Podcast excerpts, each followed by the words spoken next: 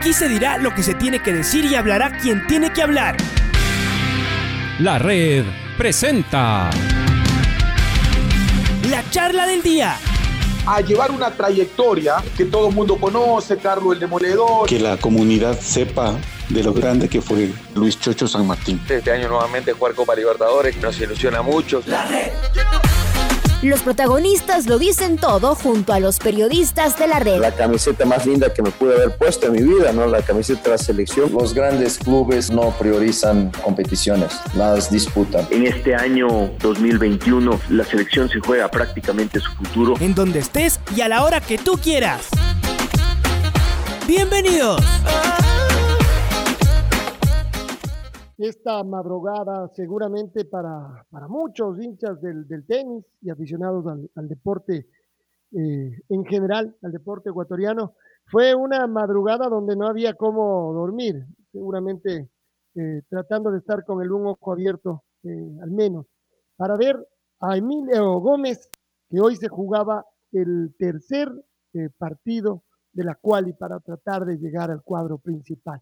Más tardecito jugaría otro ecuatoriano, ¿no? Gonzalo Escobar en dobles y pasó a la final en el ATP 250. Así que ahora, después del triunfo de Emilio, tendremos a dos ecuatorianos en el cuadro principal. Y estamos nada más ni nada menos que con Andrés Gómez, figura gigante de nuestro deporte, la mejor raqueta de todos los, los tiempos en nuestro, en nuestro país. Y además, eh, pues el padre de Emilio. Así que seguramente que eh, Andrés está tratando de, de despertarse eh, con un poquito de sufrimiento. Fue un partido bravo, ¿no? Este que jugó ayer Emilio, pero con, con gran alegría y uno vuelve a ratificar qué duro que es el tenis profesional. Miles y miles de tenistas soñando con esto que consiguió Emilio meterse en un eh, gran slam en el cuadro principal y seguir creciendo. ¿Cómo se vivió el partido, Andrés? ¿Cómo, cómo te lo tomas? ¿Cómo lo viste a, Emilio? Y seguramente cómo fue ese, ese festejo. Por ahora, sí, eh, esperando que venga lo, lo otro, pero, pero hay que quedarse un ratito con la sonrisa en la cara. Bienvenido a la red, Andrés. Un gran año 2022. Eh, Alfonso, buenos días. Un saludo a todos en Quito eh, y, y, donde los escuchan. Eh, sí, no, bueno, co como padre todos los partidos son de nervios. No, ahí no hay, eh, no hay como la, la, la, la, tensión es diferente a la que, viendo jugar a otra persona. Acá el nervio es desde, desde, desde, desde el, inicio y, y, y, todos los partidos se hacen complicados, todos los partidos se hacen duros, pero eh, hablando ya de la parte eh, técnica o eh, de, de, del encuentro, muy contento porque no es que no es que haya jugado muy bien Emilio este, hoy día, quizás el segundo partido de la, la segunda vuelta lo hubo mucho mejor, pero es parte de lo que de lo que hay que ir aprendiendo y sabiendo hacer en, en, en este tipo de torneos, tratar de jugar bien cuando hay que jugar bien eh, mantenerse siempre cerca en el partido y, y, aprovechar las, las eh, oportunidades eh, no, que, que, para las que trabajas a que se presenten y, y, y poder salir adelante en el, en el, en el marcador. Uno piensa que además, llegado hasta acá, ya era seguramente una autopresión de que estar tan cerquita y al mismo tiempo puede ser muy lejos. De esos partidos que había que ganarlos, es decir, esto decimos en otras disciplinas, en el fútbol se dice mucho más, no hay que jugar bien. Este partido hay que ganar, ya habrá tiempo de jugar, de jugar bien. ¿Cómo, ¿Cómo lo ves, Emilio, desde ese punto de vista, de, aguantar la, la, la, propia presión que hay en este, en este juego? En este deporte individual. Y, lo de hoy tal vez es una muestra de eso también, de, ese carácter necesario para pasar justo en el momento eh, preciso, Andrés. Eh, bueno, yo ahí sí difiero un poco. Yo soy, eh, eh para mí, eh, jugar bien, uno, uno, uno, trabaja, uno entrena, uno se prepara para ganar. y trato de ganar como sea. Si me van a dar a escoger entre jugar bien y perder o jugar mal y ganar, prefiero jugar mal y ganar.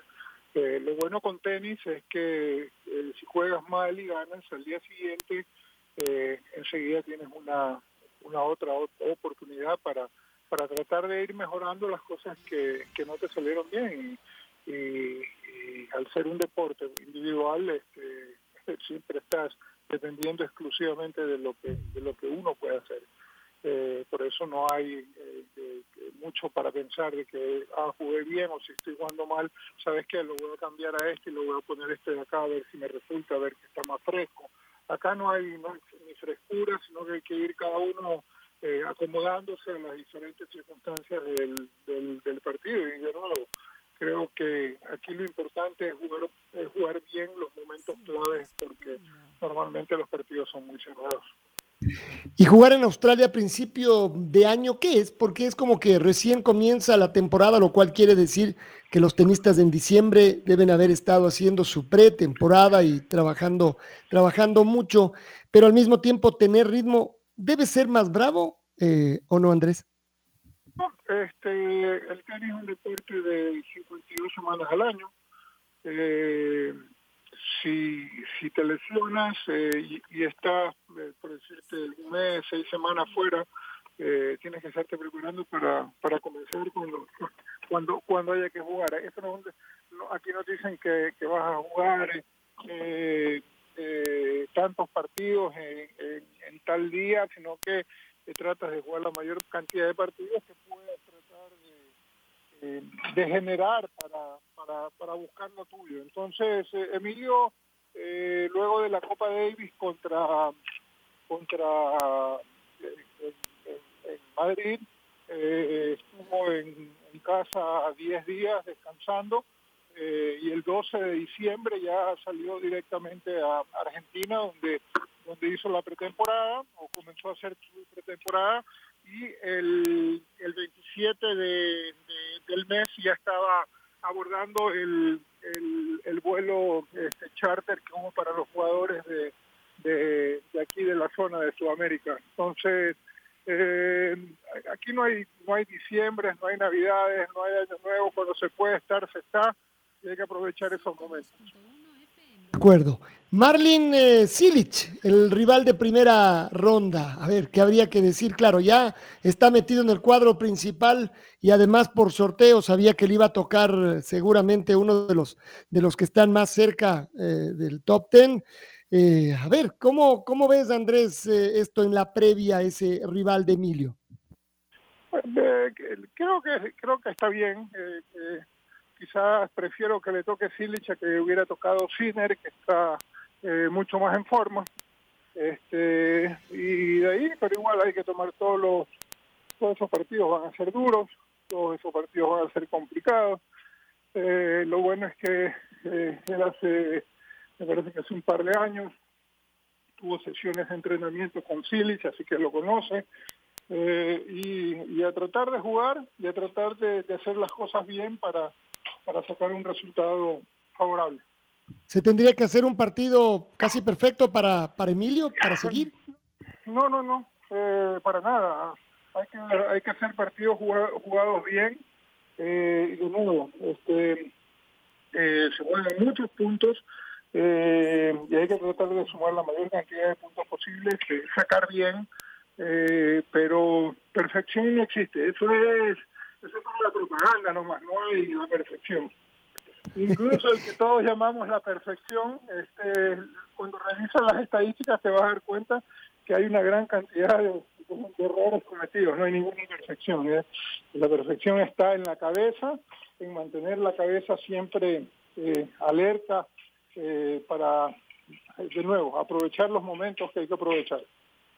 Hemos dicho que el tenis termina siendo durísimo porque además uno puede hacer gran esfuerzo y quedarse en la primera ronda de un torneo por algún, por algún detalle y, y después eh, tener que luchar para ir ganando puntos para que así uno pueda jugar en torneos un poco más importantes. Y hay otra vez cientos, miles de tenistas intentando hacerlo. Ahí está Emilio, otra vez acercándose a los, a los, a los 100. ¿Cómo ves en este momento la carrera? Además, aprovechando ahora que va a jugar en el cuadro principal del Australian Open, ¿dónde crees que está la carrera de, Emilio Andrés? Yo creo que Emilio está llegando a su madurez deportiva y de aquí tendrá un tiempo para, para asentarse sobre, sobre lo que puede ser eh, eh, esa, esa, esa madurez. Este, eh,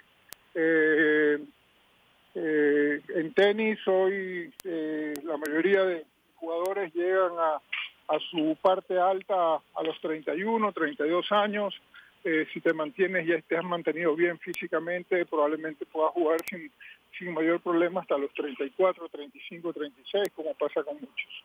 Eh, y eh, si bien es cierto, obviamente, que este torneo es importantísimo, eh, todos son importantes.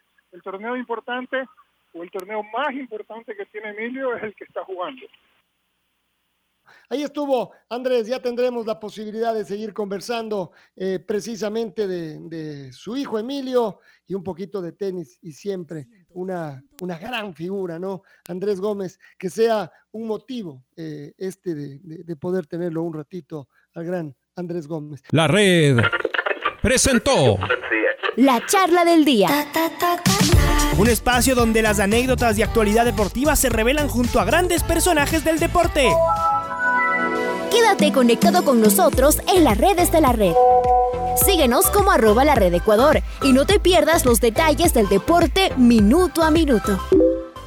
Escúchanos en vivo en TuneIn y en los 102.1 FM en Quito. ¡Te esperamos! La red.